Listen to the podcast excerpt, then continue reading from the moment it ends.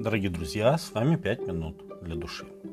В Кесарии Филипповой, очень далеко от Иудеи, где все говорило о величии Рима, а также напоминало о былых сирийских культах, Иисус обратился к ученикам с одним важным вопросом. «За кого люди почитают меня, Сына Человеческого?» Матфея 16, 13. Ученики стали отвечать, говоря, что многие принимают его за воскресшего Иоанна Крестителя. Ирод Антипа был не единственным человеком, чувствовавшим, что Иоанн Креститель был настолько выдающейся фигурой, что вполне мог воскреснуть из мертвых. Другие говорили, что он Илья. Говоря это, они как бы видели в Иисусе предтечу Мессии, как сказано у пророка Малахии.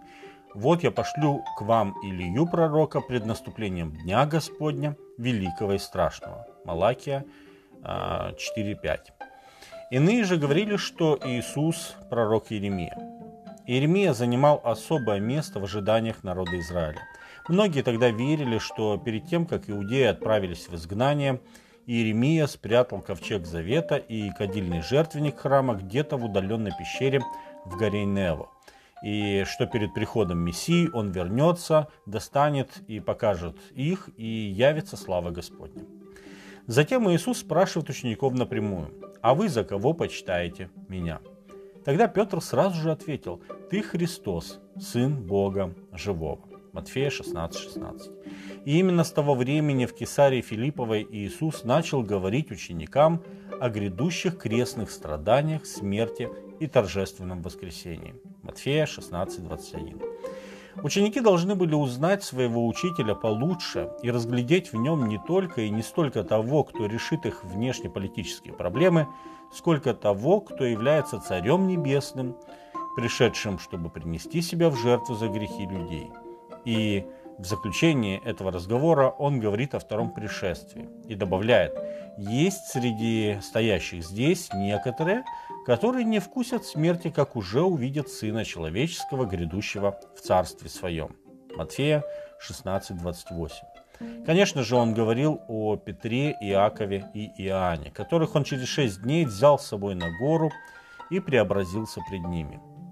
Написано, просияло лицо его, как солнце, и одежды его сделались белыми, как свет. И вот явились им Моисей и Илия, с ним беседующие. Матфея 17, 2 и 3 текст. Ученики стали свидетелями того, каким видят их учителя все небеса. Там, на горе, Иисусу явились два великих мужа – Моисей и Илья, жизненный опыт которых очень сильно похож на жизненный опыт и переживания самого Иисуса. Когда Моисей сходил с горы Синая, он не знал, что лицо его сияло. Исход 34, 29. Самые близкие встречи с Богом, как у Моисея, так и у Илии, были на вершинах гор. Моисей отправлялся на гору Синай, чтобы получить скрижали завета. Исход 31.18. На той же горе Илья нашел Бога не в урагане, не в землетрясении, а в тихом веянии ветра. Третья книга царств, 19 глава, с 9 по 12 текст. Для современников Моисея и Илии было что-то устрашающее в смерти Моисея и вознесении Илии. Во Второзаконии 34, 5 и 6 текст говорится об одинокой смерти Моисея на горе Нево. В синодальном переводе Библии сказано, что Моисей погребен был в долине в земле Маава. Но в оригинальном древнееврейском тексте говорится «и похоронил он его» складывается впечатление, что сам Бог захоронил великого вождя народа. Что касается Ильи, то он унесся от изумленного Елисея на огненной колеснице. Четвертая книга Царств, вторая глава, 11 текст.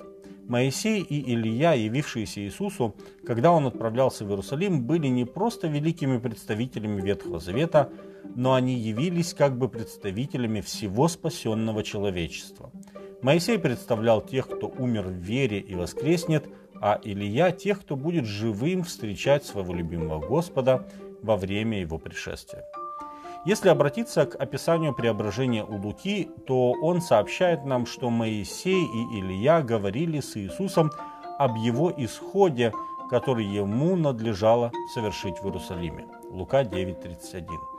Они поддерживали Иисуса в предстоящем путешествии в Иерусалим, где его ждет крестная смерть, а затем слава. Как когда-то сам Иисус подкреплял и поддерживал Моисея и Илью, в тот день они подкрепляли его. Иисус совершил то, для чего, должен, э, для чего он и пришел. И сегодня Духом Божьим Он подкрепляет каждого, кто видит в нем не просто плотника, ни одного из пророков, но Христа Божия. С вами были «Пять минут для души».